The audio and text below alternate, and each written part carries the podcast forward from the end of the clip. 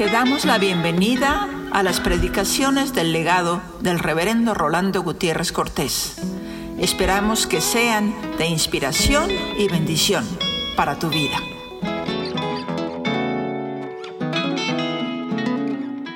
Marcos 11, del verso 15 al 19, que dice así, vinieron pues a Jerusalén y entrando Jesús en el templo, comenzó a echar fuera a los que vendían y compraban en el templo, y volcó las mesas de los cambistas y las sillas de los que vendían palomas, y no consentía que nadie atravesase el templo llevando utensilio alguno.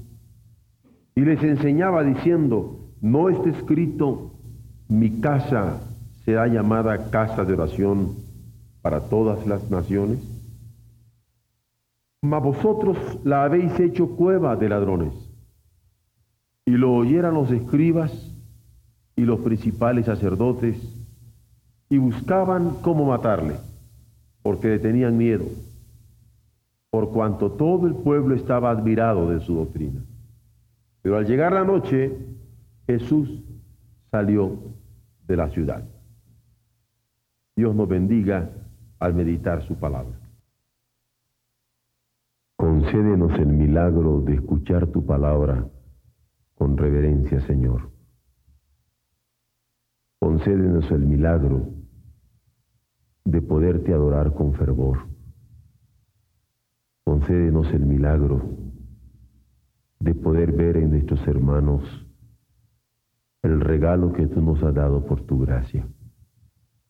Concédenos el milagro de pesar este privilegio grande, de poderte rendir culto en este día, en esta semana, en este año, en que por tu gracia tú nos permites estarlo haciendo en esta ciudad con libertad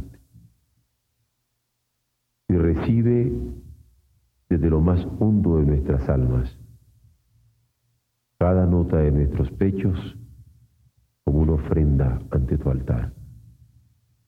Hace tanta diferencia, Señor, para nuestras vidas, cuando podemos alabarte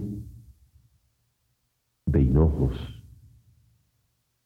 y entregarnos de rodillas para que tú comprendas nuestras necesidades en la tremenda medida como nos, nos abaten.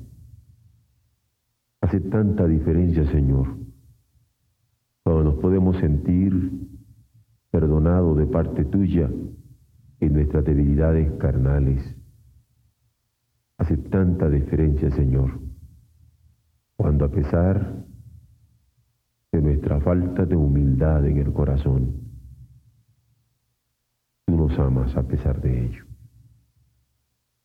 Por eso, Padre, en esta hora queremos depositar en tus manos el servicio que queremos ofrecerte en el dulce nombre de Jesús nuestro Señor.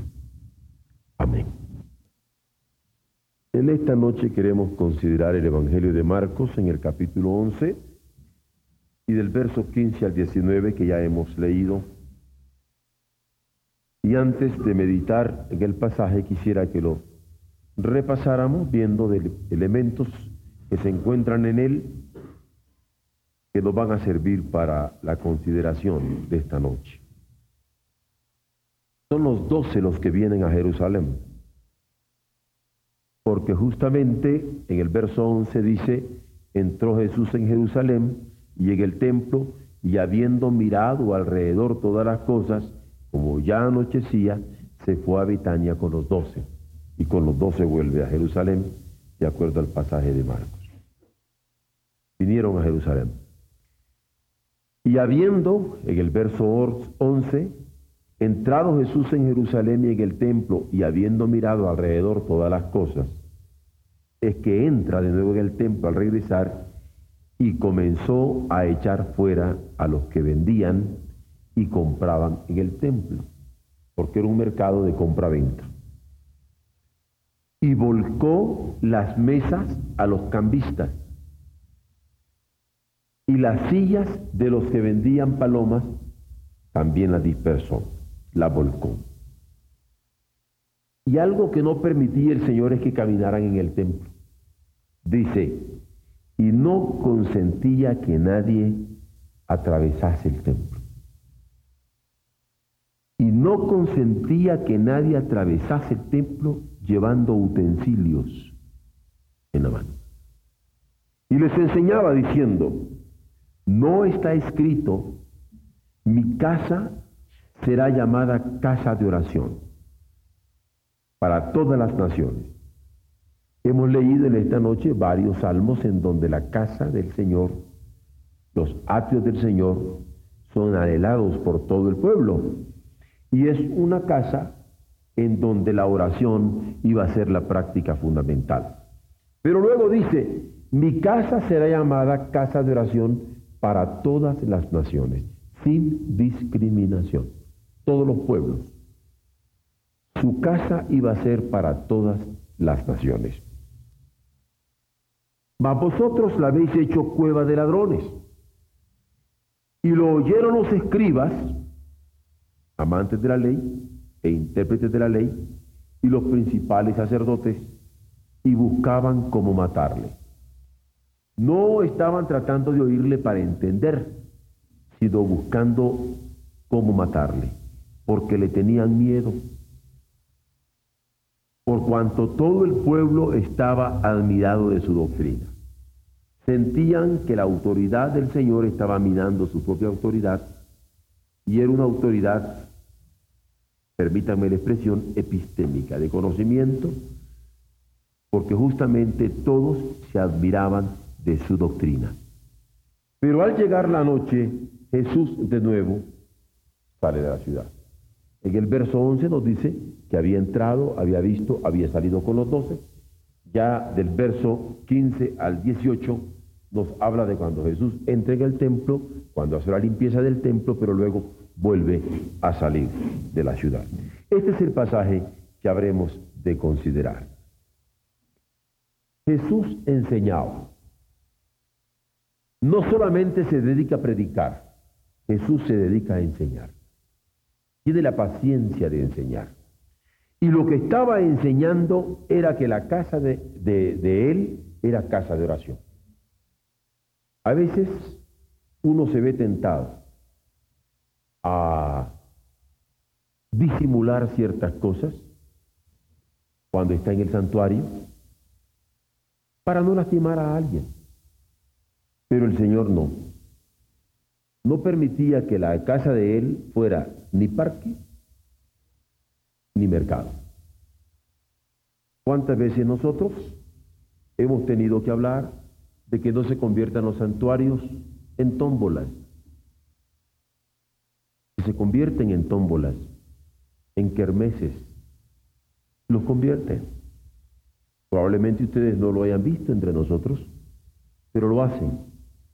Y es muy difícil otros que andan de novios y se quieren estar hasta abrazando en el templo, como que si fuera un parque. O que quieren andar paseando, limpiándose las uñas como que fuera un lugar de, de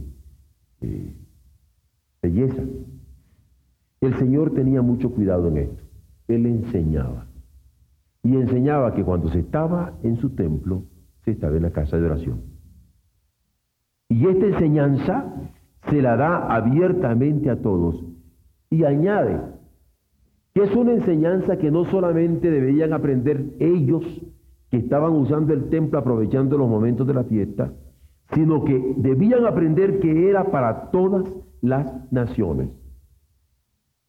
Cual si previera que muy pronto habrían de darse en el mundo estas discriminaciones en donde no se querría que blancos estuvieran adorando con negros, negros estuvieran adorando con blancos, chinos estuvieran adorando con otros de otras razas, o mexicanos adorando solamente mexicanos. Debían de entender que su casa era para todas las naciones. La reverencia va a ser enseñada para todos los pueblos. Y esta reverencia, que es palabra clave en este pasaje, va a ser enseñada para que se percataran de lo importante que era no solamente el templo, no solamente la adoración que debían brindar en el templo, sino la vida con que ellos estaban en el templo brindando aquella adoración. Y allí viene la reverencia por la vida, la reverencia por la fe, la reverencia por la palabra que allí estaba siendo proclamada. Su celo demandaba adoración en la casa. Muchos son indiferentes y comienzan hasta a bostezar. Cuidado, venimos a adorar, no a bostezar. A veces el problema no es indiferencia, sino insensibilidad. La palabra está cayendo sobre nuestra mente, sobre nuestro corazón, está calando nuestra vida y nosotros como que fuéramos vidrio. Está cayendo el agua y comienza a rebalar. Cuidado. Mi casa, casa de oración será llamada ni indiferencia ni insensibilidad. A veces sacrilegio, lo que es ocupado para lo sagrado, lo que está apartado para lo sagrado, se quiere convertir en mesa de cambio. es muy común. Hay tantos lugares que el lugar donde se está celebrando la cena se está ocupando para contar el dinero. Son ofrendas. Pero hay un momento en cuando nosotros comenzamos a perder el sentido de los actos. Y el Señor lanza su enseñanza en contra del sacrilegio y de la insensatez que con el sacrilegio se come. Porque el problema es el sacrilegio. Alguien podría pensar, pero ¿cómo? Si esto es una casa como cualquier otra casa. Es más, en inglés hasta le llegan a llamar All Purposes Room. Y lo que ahora sirvió de, santuario, después sirve de, de comedero o de merendero, etc. Cuidado. Mi casa, casa de oración, será llamada. Es más serio de lo que parece. Como el Señor va a prevenir contra el sacrilegio del templo y posteriormente Pablo también va a prevenir contra el sacrilegio del templo del Espíritu Santo que va a ser nuestro cuerpo. Porque nosotros hay un momento en que no respetamos nuestro cuerpo. ¿No es cierto que nosotros lastimamos este cuerpo? A veces el sacrilegio no solamente afecta a nuestro cuerpo, sino nuestras relaciones. ¿Cuántos muchachos son novios y se quieren convertir en queridos. Profanando una relación. ¿Cuántos matrimonios son llamados a santidad y son de hecho casados un adulterio de hecho? Contra estos sacrilegios, donde la amistad es amistad, el noviazgo es noviazgo y el matrimonio es matrimonio, es donde la casa de oración es casa de oración, en donde la adoración es demandada, con esos es que el Señor está trabajando. Cuidado, porque frente al sacrilegio que salta la insensatez, el Señor va a demandar adoración. Y lo hace para conmover las entrañas y estimular al amor. Porque si ustedes alguna vez han tenido algún negocio frente a ustedes y llega alguien y les tumba la, la mesa donde tienen sus cosas, se van a sentir que feo se va a reaccionar. Y uno podría reaccionar como para pegarle al otro, pero el Señor no quería que le pegaran, quería que reaccionaran. Y es que hay gente que no reacciona de otra manera. Y el Señor le voltea las mesas y le voltea las sillas, se las vuelca para conmover sus entrañas y estimularlos al amor. Claro que nosotros en estos momentos estamos solamente usando la imaginación, la razón, la meditación, la reverencia en la palabra. Pero si el Señor nos fuera en estos momentos a tomar y levantar, erizarnos, y nos deja con los pies colgando diciendo, es a ti que te quiero hablar. Entonces nos pondríamos todos azorados diciendo, ¿y qué quiere el Señor? Que tenga reverencia.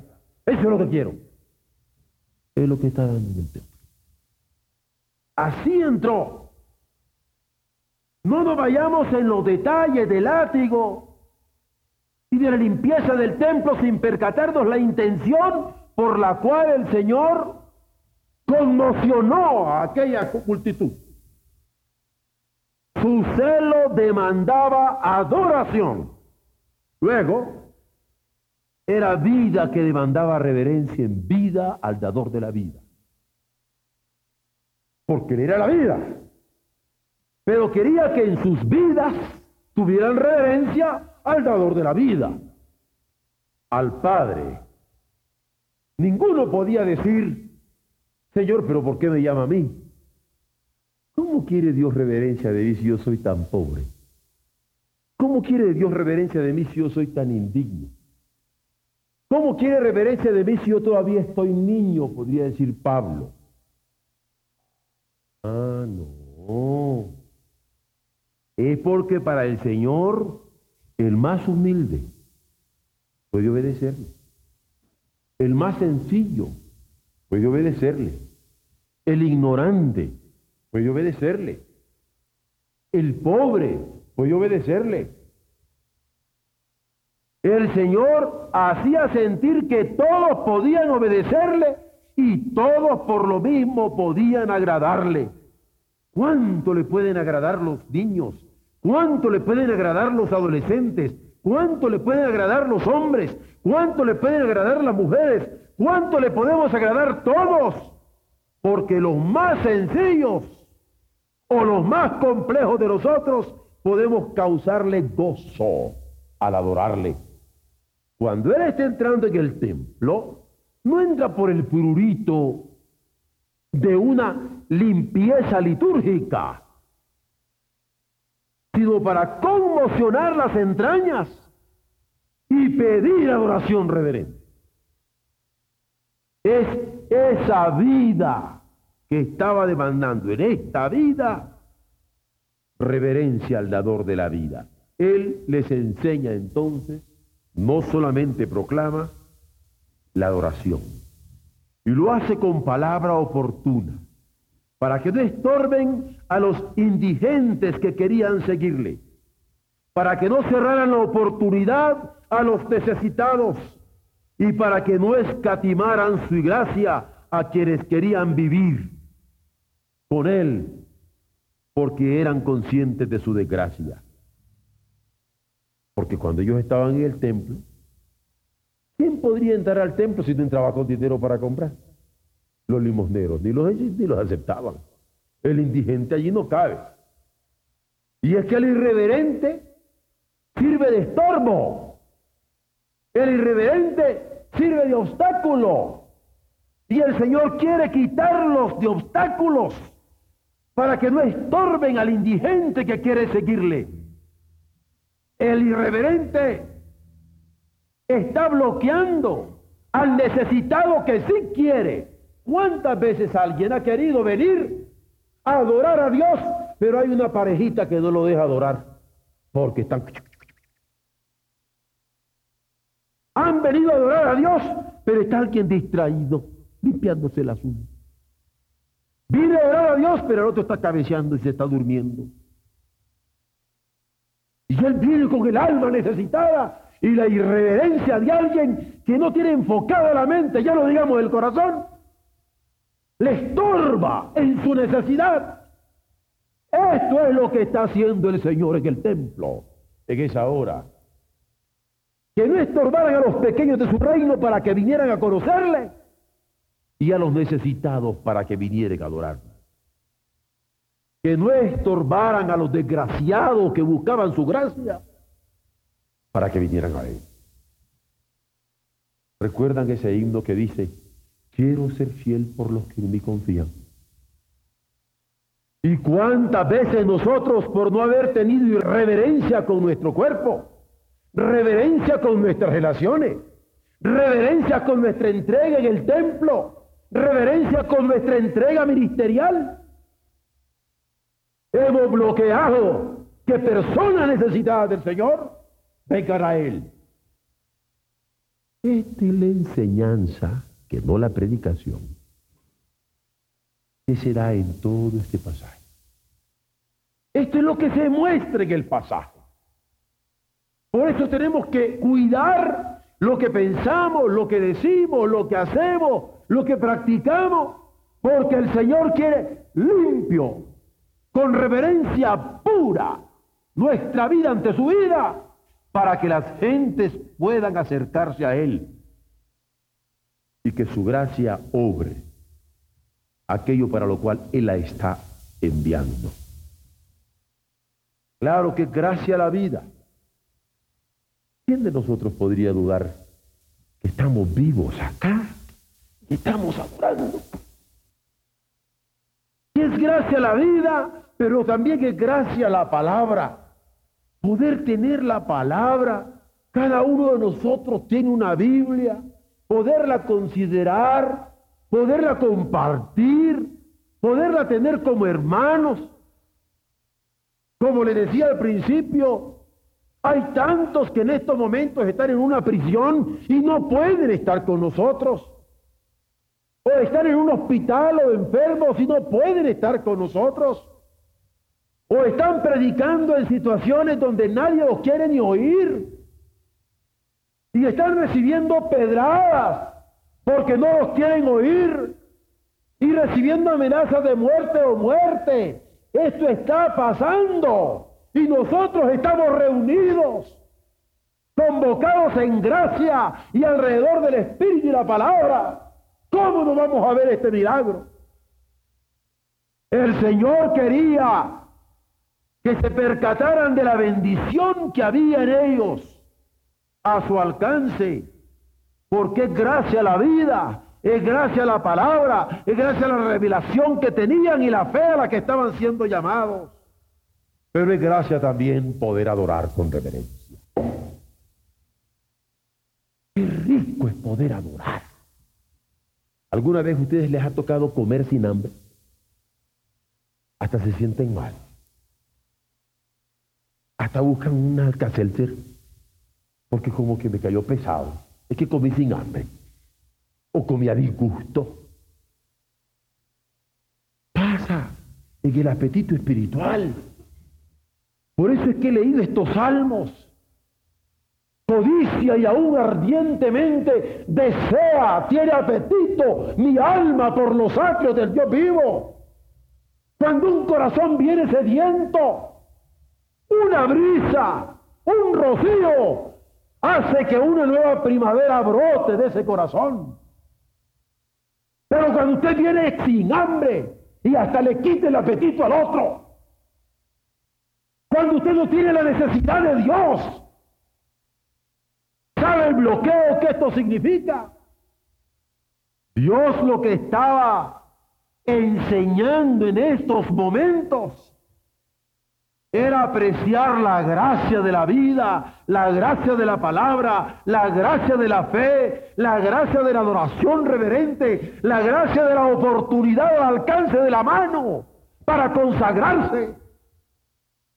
Conozco tantos hombres que queriendo consagrarse a Dios, los he visto llorando como niños, porque su mujer le estorba para que se consagre a Dios. He visto mujeres queriendo consagrarse a Dios y su marido le estorba para que pueda consagrarse a Dios. Y qué pecado tremendo cuando un hombre no permite la realización de una mujer por complejos tristes de inferioridad, porque no se siente bien porque su mujer pueda superarle. He visto hijos sufrir porque sus padres no les permiten que sus dones no tengan plenitud. Y he visto padres llorar porque sus hijos no están apreciando la oportunidad de la vida. Eso es lo que se está enseñando. Tenía que apreciarse la vida, la palabra, la fe, la adoración reverente de parte de aquellos que estaban en el templo y no se percataban. La pregunta es sencilla, ¿por qué no hacer la gracia cuando está a nuestro alcance? ¿Por qué no hacernos de la consagración de nuestra familia? ¿Por qué no hacernos de la consagración de nuestra iglesia? ¿Por qué no hacernos de la consagración del pueblo de Dios que gime y anhela la presencia de Él? Estamos tan afectados por la antivida del hambre, porque el hambre es antivida, o alguien vive por tener hambre. ¿Alguien vive por tener hambre? Pero estamos tan afectados por la antivida del hambre que andamos con hambre y seguimos con hambre y arrastramos a nosotros al hambre con nuestra triste miseria porque una necrofilia que nos carcome como cáncer está haciendo que nos lleve hacia abajo la inspiración. ¿Cómo sufro yo con los músicos cuando se enamoran tanto de la música que ya no pueden adorar a Dios? Con los poetas que se enamoran tanto de la poesía que ya no pueden adorar a Dios. Con los artistas se enamoran tanto de su arte que ya no pueden adorar a Dios. Con los genios que se enamoran tanto de su genialidad que ya no pueden adorar a Dios. Cuidado, cuando los dones que Dios nos ha dado sirven de bloqueo, porque no podemos ver a través de ellos las posibilidades del Señor. Esta gente estaba en el templo, en el templo de Dios y no veían a Dios. Vivos y comportándose peor que muertos, porque los muertos ya no podían hacer el sacrilegio que ellos hacían. Esta es la enseñanza. Aquí no está predicando Cristo. Aquí está enseñando con ejemplo y vida. Ya no hablemos del silencio que tantas veces inhibe la fe. Porque, repito, no es cierto que la fe viene por el oír y oír la palabra de Dios. Hay tantos que habiendo nosotros recibido el don de la proclamación, están perdiéndose porque nosotros no les damos la palabra de fe. Si el hambre no es vida, el silencio mucho menos. El silencio puede ser la perdición de alguien, porque la fe viene por el oír la palabra de Dios.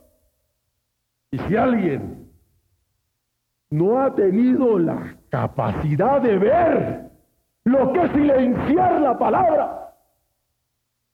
La palabra que provoca fe como don inmerecido para nosotros. Y es la lección que podemos recibir hoy. Gloria a Dios. Porque esta es la enseñanza.